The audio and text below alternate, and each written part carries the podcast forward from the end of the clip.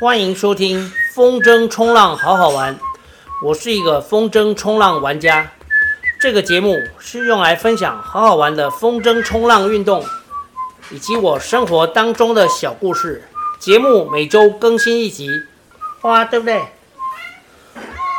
花花，对，花花好乖。大家好，这一集是第一百集。一百集应该值得庆祝一下吧，所以我开了马祖高粱。但是今天有好多事情要跟大家说，我先讲一下第一百集，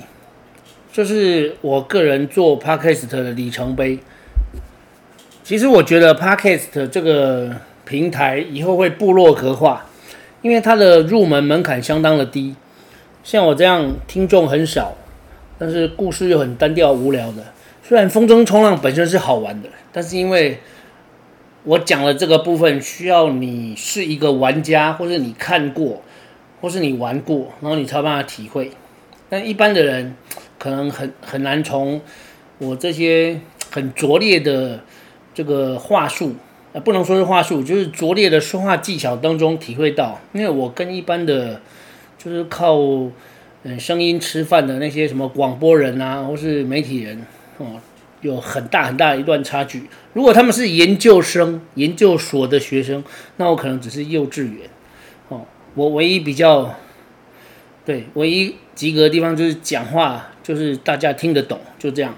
就是记记少了，我的口音没有那么难听懂了。当然，我也可以讲那个，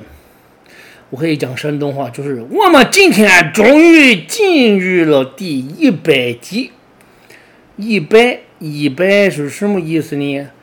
就是你数数九十八、九十九，后边就是一百，所以我们就是一百级了。好，我们就是做到一百级。好，我在第十集我为什么要做 Podcast 的那一集里面有讲过，我至少要做到一百级，因为我知道我有参加一个 Podcast。应该是 Podcaster 的一个脸书社团，我从来没有在里面发文哦。那是很多做 Podcast，就是所谓的 Podcaster 的集合，他们通常是在里面推播他们的节目。然后我发现，在里面会推播的人，他们都有几个共通点：第一个是他们有非常炫的音乐；第二是他们有非常炫的封面。这两个我都没有。我是非常朴实的，就是录制我自己想做的节目。这当然也符合我一开始做这个节目的目的。我只是想留下一个声音，让有一天如果我不小心走了，哦，我那时候的理由就是我是一个玩极限运动的人，而且疫情很严重。因为这个第一集是在去年三级警戒，警戒在去年三级警戒。就是 COVID nineteen 武汉肺炎，武汉肺炎非常严重的时候的那个时候开始做，哦，那时候讲了很多原因，哦，那大家有兴趣可以回去再听一下第十集，我为什么要做 Podcast？那我在那集里面讲到说，我至少要做到一百集，我这一集就是第一百集，那我会不会继续往下做呢？答案是会，因为我做上瘾了，我觉得我可以继续的把我生活的经验。尤其是玩风筝冲浪这件事情，因为毕竟在台湾来说，玩风筝冲浪、玩风筝冲浪的人还是小众，哦，而且有持续玩的人更少，因为大部分的人都是沾酱油一样玩一玩，或者每一年玩个二三十次，二三十次就是一个月只有玩一两次，哦，两三次你才是二三十次，好，那这样子其实你就是一个。就是风中冲浪对这些人来说，他们可能有时候玩车、玩重机，或者有其他的休闲。然后，可是我就是非常坚持的，就是一个时间只爱一种运动。就像我之前讲到的，侯文勇在那个《爱情免疫学》里面讲过，侯文勇，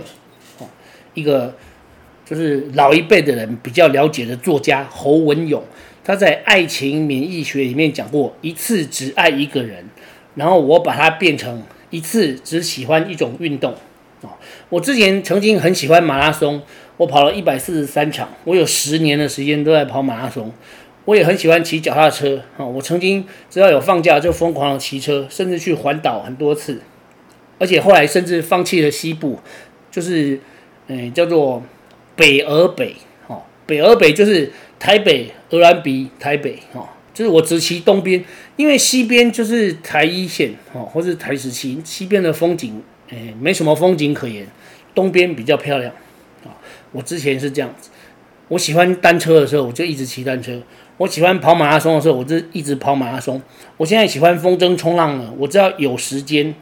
and 有风，哦，所以我才会提前退休。哎，其实也不算提前，就是可以退的时间我就退了，这样我才可以在有风的时候就立刻去玩，哦，当一个等风，天天等风帮里面的忠实的帮众，哦，只要有风就可以去海边玩。所以今天这个第一百集呢，我应该要讲一些，呃，回顾跟展望，好，但是在这之前啊，我要先宣布一件。今天接到非常悲伤的消息，哦，这个悲伤的消息大概只有花花会开心，除了花花以外，其他人都是悲伤的。就是今天中午，云林县政府他们宣布下周停课。诶，为什么云林县政府下周停课会影响到我，然后让它变成一个悲伤的消息呢？那是因为在上个礼拜，从那个全小锦。就是全国小学田径锦标赛哦的裁判群组里面传出一个消息，如果今年的全国小学运动会，大家应该记得在前几集当中我有提到，本来五月四五六，本来五月四五六那几天要比的全国小学田径锦标赛，简称全小锦，有人说全小田，有人说全小运，好，其实都可以。全小运已经从五月延到六月，但是今天又接到一个消息，哦，本来九号、十号其实是我老婆生日当天，我老婆是六月九号生的，本来九号、十号要去云林比全小、全小运、全小景、全小田，随便你要说什么，但是今天接到一个消息，就是决定不办了，就是取消了。那为什么你们当初不直接取消呢？你让我们多练了一个月，而且这一个月当中又发生了很多事情，其中有一件就是因为下大雨，哦，这当中遇到梅雨季节，因为现在，我们只有在室内练。可是，一可是室内练习的时候呢，我这个，呃，就是不太，就是有点粗心的教练，就是我，我本人张杰纯这个教练，他竟然让学生在。在那个二楼看台后面的走廊，哦，对着墙壁练习杀球的时候，推破了，哦，把那个木板墙推破了。因为这样，我发现那几天其实我都遇到倒霉的事情，所以我还做了一首打油诗，哦，就是在 在把墙推破之后。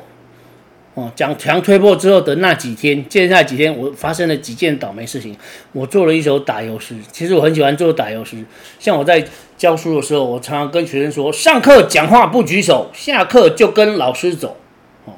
就是不乖的时候，下课上课讲话不举手，下课就跟老师走。所以我在教室上课，哎，我不是体育老师吗？为什么会在教室上课？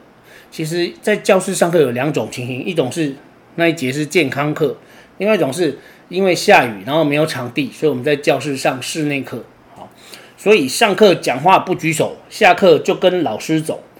然后健康课呢，有时候我们会写学习单，我常常会点同学起来回答。哦，如果点到同学他不不会说，我就会说那个英雄不怕出身低，说不知道没关系。可是我这样子讲了几次之后，就有一个人跑来跟我说：“哎，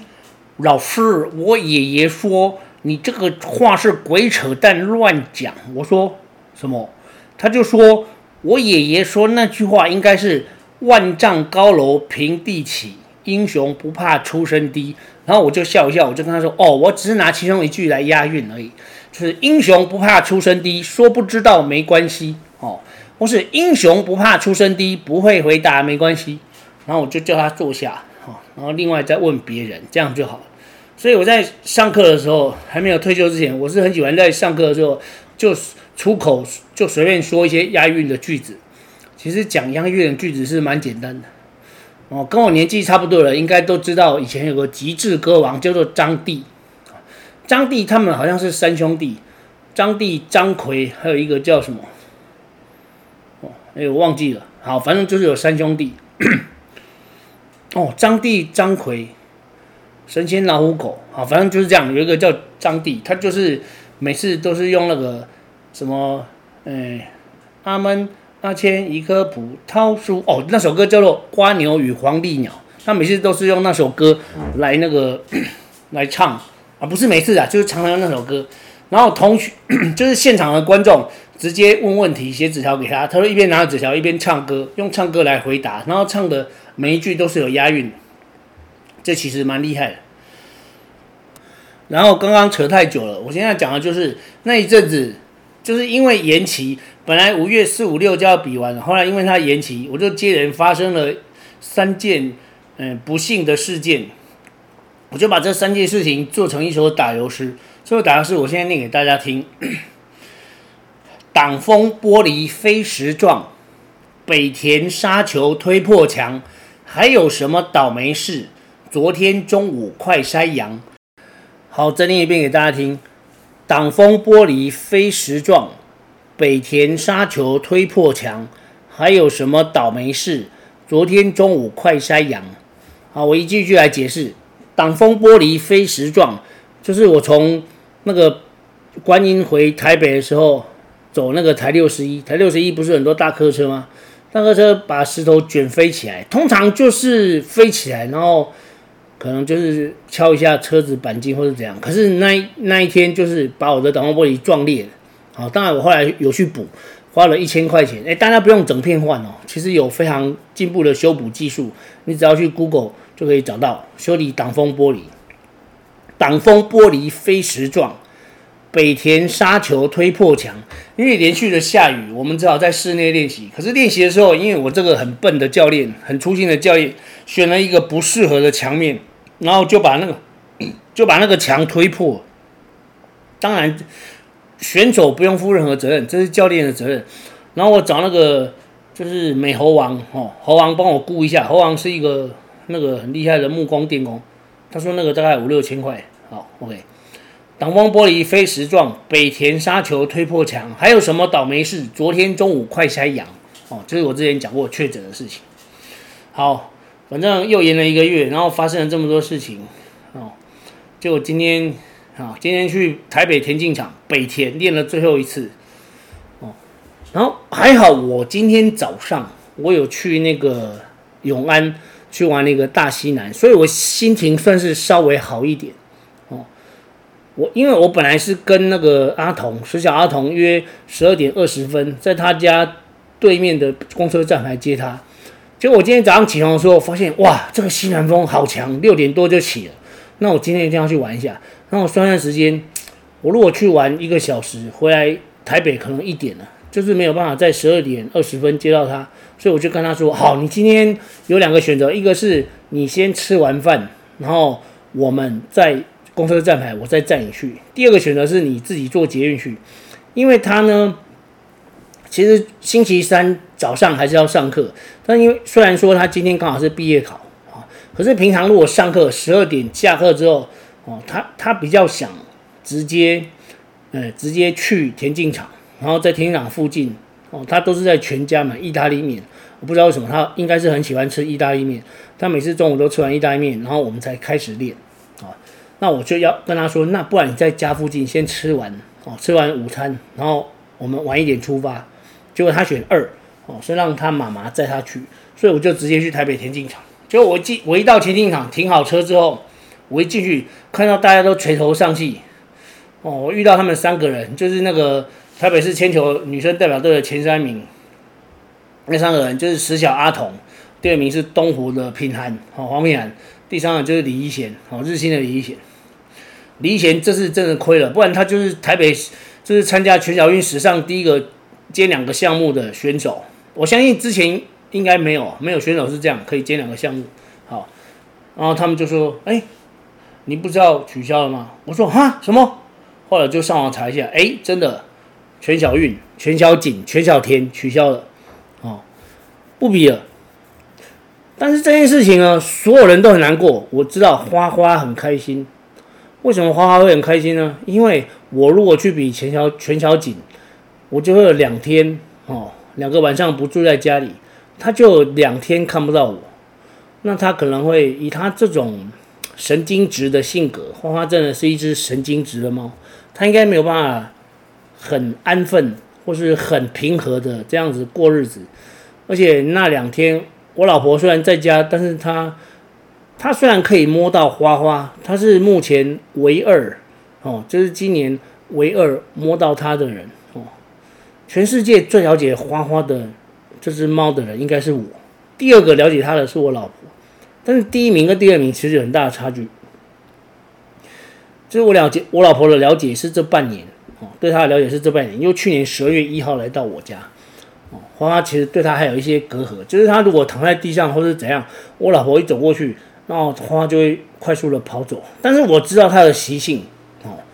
我觉得人的习惯是很难改变。像我老婆，她是一个双子座，风象星座的人都是很有效率的，所以走路很快，动作很快。但是我知道，我虽然是个缓慢的、迟钝的金牛座，我有我需要快的时候，我也是会快的。可是我知道花花不喜欢别人动作太快，所以我接近花花的时候呢，都是慢慢的，哦，所以花花在我们家她是不怕我，我要接近她的时候，所以她会很开心。然后再来第二个就是讲话的语调跟速度，我都我跟花花讲话的时候速度是很慢的，语调是平和的，这样在猫听起来呢，这就是一个舒服的声音。可是如果你很快的，哦，像我老婆都会问他，花花，你为什么，你为什么怕我呢？快出来啊！快出来啊！好，这样他一定不会出来，最好是会出来。你就应该顺着他，好，就是说花花来拍拍，花花，花花好乖，我都是这样说，好，这就是花花。我不知道其他猫是怎样，但是我只知道花花，因为我最了解的猫就是花花。好，刚刚是讲到说这个全小景取消开心的的人，哎，不是人，开心的猫，唯一开心的生物应该就是花花。这件事情说到底，我觉得最可怜的应该是旅行社，这是我一开始讲到的。你看他们应该已经订好票了，一定已经订好票了，不然不可能。房那个住宿也订好了啊，然后现在要退，哦，这样一来一回，一来一回搞两次，我不知道以后还有没有人想要跟那个就是教育局做生意，因为这这个生意实在太难赚了。就是在疫情期间，哦，反正我非常同情他们。OK，那现在眼下最后一场比赛呢，就剩下，嗯，来六月四号，嗯，四号是星期六哦，青年杯，这是他们最后一场比赛。哦，这场比赛结束之后呢，是叫阿童就就那个要上国中了，准备上国中，六月十七毕业典礼。然后他没有选择念体育班。其他第二名跟第三名就是东湖国小的，东湖国小的那个黄品涵，啊，他去考明湖国中体育班，然后在第三名的那个李一贤，哦，不是第二名李一贤，对不起，我我把名字讲错，第二名是李一贤，李一贤他他去考篮球，哦，篮球的体育班，哦，阳明，然后第三名的那个李一贤，呃，第三名的黄品涵，哦，喝醉了。第三名的黄品涵，他去考明湖哦，已经考上了。然后我们十小阿童，他其实本来就是一个秀才，他很喜欢念书，他是被我拉出来练铅球的，所以我很珍惜这段两年多的缘分。那我也祝福他。所以最后的这一场比赛呢，我就期待他。诶，这个青年杯的记录哦，是他去年破的哦，十米三，哦，十米三，十米三。眼下应该就有，嗯，黄品涵应该可以破，嗯，李一贤他再加把劲，哦，也有机会，然后云彤他也可以破，就是看谁破的比较多，好，那所以星期六的青年杯就变成他们的毕业考，哦，其实他们这两天都是在考毕业考，国语十条毕业考就是昨今天星期三跟明天星期四。好辛苦啊！我现在不用念书。OK，好，这就是关于那个全小景的部分。那接下来就要讲一下我们这个节目的，呃，回顾跟展望。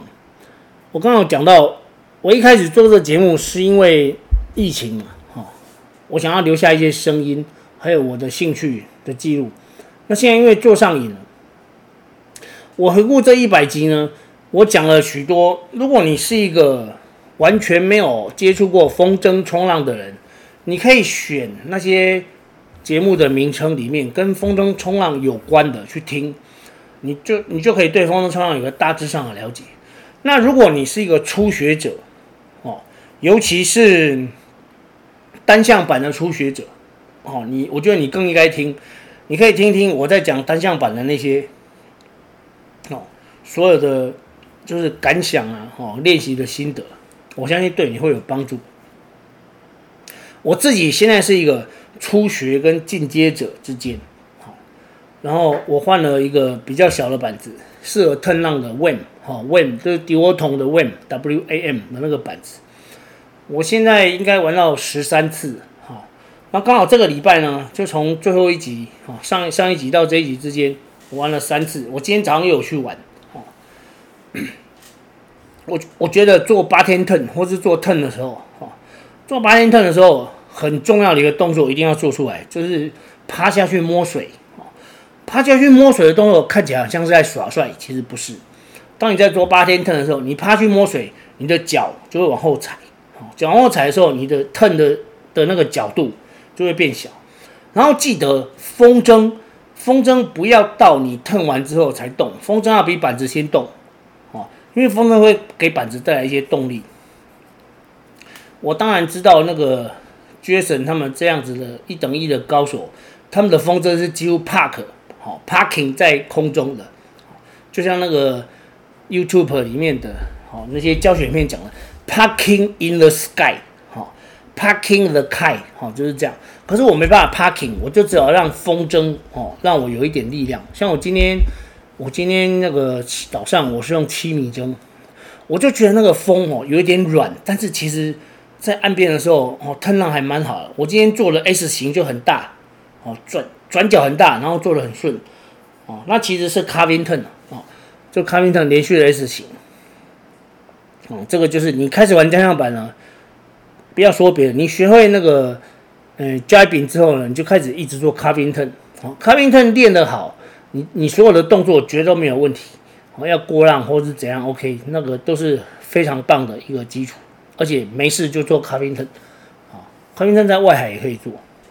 啊，而且因为在那个单向板不像双向板一样不好减板，所以这个就是如果你是一个玩单向版的玩家，我的节目应该很适合你，所以我应该从一百零一集开始，我会继续讲这个节目，然后也是每个礼拜更新一集，只是不知道是什么时候。有可能不到一个礼拜就更新，哦，我希望就是，比方说今天是星期三，就是这一集到下一集之间不要超过七天，就是我所谓的一个礼拜，所以最晚下个星期三一定要更新，哦，就是变成每个星期三都有，但是不一定就是过午夜十二点，因为我以前会预录好，但是我现在就是要求自己，如果我今天星期三录完这一集，比方说今天六月一号，那我希望我下一集六月八号。以前就要出，可是我如果是六月五号出了一集，那我有可能是在六月五加六月五号，五号加七是十二，我有可能是在六月十号就出，所以我所谓的每周更新是变成这个意思，啊，就是我希望这一集跟下一集之间不要超过七天，啊，这就是我所谓的每周更新一集，啊，这是从第一百零一集开始。然后另外我知道很多节目他们会出第一季、第二季，但是我不想变成第二季，就是它还是第一季啊，哦，因为初衷没有变啊，内容也没有变啊，就是一样都是讲，哎，风筝冲浪好好玩，哦，跟风筝冲浪有关，哦，然后也是讲我身边的小故事，所以我还是每个礼拜出一集，OK，所以那个不用变成第二季。啊，这个是跟这个节目有关的部分。然后花花，我跟大家讲一下好了。花花最近，我我其实从刚开始喂它的第一天，我就想要抱它，但是我最近非常密集的抱，我每天都会抱它。然后我发现把它抱起来的时候，要把它位置抱高一点，哈，因为猫被你抱的时候，它身体会缩起来。如果你抱着它，然后你用下巴顶着它的头，它就会比较安心。哦，我发现猫是这样子，它如果屁股跟头都顶着一样东西，难怪它们喜欢纸箱。因为纸箱里面，他们就可以把头顶着一个东西，头顶着纸箱，屁股也顶着纸箱。哦，屁股有顶到东西，头有顶到东西，猫就有安全感。再讲一次，恭恭击败猫。如果在纸箱里面，屁股顶到了，头也顶到了，它就会有安全感。好，这是我个人的体会。当然，这只限于是花花。哦，可是我觉得应该大部分的猫都是这样子，尤其它又是一只特别没有安全感的猫。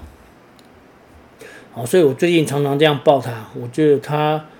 它有时候被我抱起来，它会不开心。啊，不开心的那个表现就是它会抓着。比方说，它如果在一块毯子上面，我把一块毯子铺在我们门口的玄关，我就一开门就会看到它。那如果它在那里，我很开心，就把它抱起来。那如果它爪子抓着那个毯子，把毯子我抱着它的时候，毯子也跟它的爪子一起起来。好，所以我一抱它，我不是我不是只有抱到它。毯子也跟它上来，我就会慢慢把它放下来。好，慢慢放的原因是因为我怕它跌倒，因为它是一只老猫。虽然它身手矫健，哦，跟我一样年纪有点大，但是身手矫健，但是我还是担心它受伤。可是有时候我抱起来，它是很干脆，哦，所以它应该也是有情绪的波动，哦，就是有时候喜欢被抱，有时候不喜欢被抱。但是原则上就是它不想被抱的时候，我不会就是硬去抱它，好。以上呢就是花花的部分，然后关于这个节目以后的走向呢，对，就是我刚刚说的。好，我现在再整理一下我刚才讲的重点。第一个就是从一百零一集开始，我还是会每个礼拜至少出一集，或者说至少每个礼拜每七天出一集，至少每七天出一集。然后第二个就是节目的内容还是那两个重点。第一个就是跟风筝冲浪单向板有关，第二个是我生活当中的小故事，比方说这个铅球比赛，这个铅球训练，我不知道我明年的练习状况是怎样，但是我未来会在节目里面有机会的时候就跟大家报告。好，我应该很难再遇到像这样子的选手，像石小阿童这样的选手。然后这次比赛又停办，我觉得台北市的女生铅球，或者是男生也一样，台北市的铅球选手，嗯，运气不是很好，因为两年前许佳琪，哦，徐佳琪教练就是那个福星的徐佳琪教练，他是一个非常厉害的，我觉得台北市最厉害的铅球教练应该就是他了，哈，他如果称第二，没有人敢称第一，哦，我虽然。练出来那个两年那个冠军，但是我看到他的练法，还有他的那个本职学能，他的那个铅球素养，我我还是难望其项背。就是简单的说，如果他是跑，他是车子，我跑在他后面，我只能在后面吃灰尘。用车子来比喻，他就是 BMW，我大概就是 Toyota 或是尼桑。好，反正他就是一个很厉害的教练。啊，但是你要。参加比赛得名是这样子，教练很厉害，是一半；选手的素质也要够好，这是各占一半。好，那对我，OK。然后徐佳琪教练他在两年前，今年是二零二二，好，二零二零的那一次全小运就是取消了。可是那时候他有一个选手叫汤子云，好，汤子云他其实是有机会打破鸭蛋，让台北市在铅球比赛得名。哦，那时候他已经推到十十米五了，哦，就是被那个石小阿童打破了纪录，四小运的纪录现在是十一米零一，哦，他是十点五二。那时候他已经，他应该从四小运，那时候四小运是五月，然后再过一个月，呃，市小运是三月，再过两个月，五个月，好，五五月，三月到五月两个月的时间，我相信那个徐佳琪他应该已经把汤子云练到可以推到十一米了。好那一年他如果推十一米，一定可以进进前八，搞不好进前五或者前三。然后然后今年呢，我们的石小阿童他其实在练习的时候最好成绩是十一米九，他也有机会进前三哦，前八就是稳的，他只要推十一米应该就有前八，但是因为停办，所以国所以台北市呢，台北市的国小田径代表队就因为这样一直都没有办法打破这个鸭蛋的记录，所以连续十二年。今年停办应该不能算第十二年了，哦，就是一直都没有办法，哦，台北市的国小田径代表队一直没有办法在全国赛在女女生的铅球拿到名次，我觉得运气，啊，运气真的不好，因为两次很厉害的选手出现，而且这两个选手我发现，他，对，都是那种很难得的选手，OK。我不知道还有多久才能练到这样选手，当然我也不知道我自己可以练多久，这需要热忱，需要兴趣。如果有一天我发现自己已经没有兴趣了，也许我就会停。但是目前我应该啦，哈，根据我个人的习惯，我应该会把手上已经挑的选手，哦，都练到他们毕业，这样才是一个负责任的做法。好，以上呢就是对于这一百集。我们未来的展望，然后还有很悲伤的全小运、全小田、全小景突然宣布取消，然后还有花花的一点点的生活状况报告，哦，让大家知道，跟大家分享。以上一百集，我们下集再见。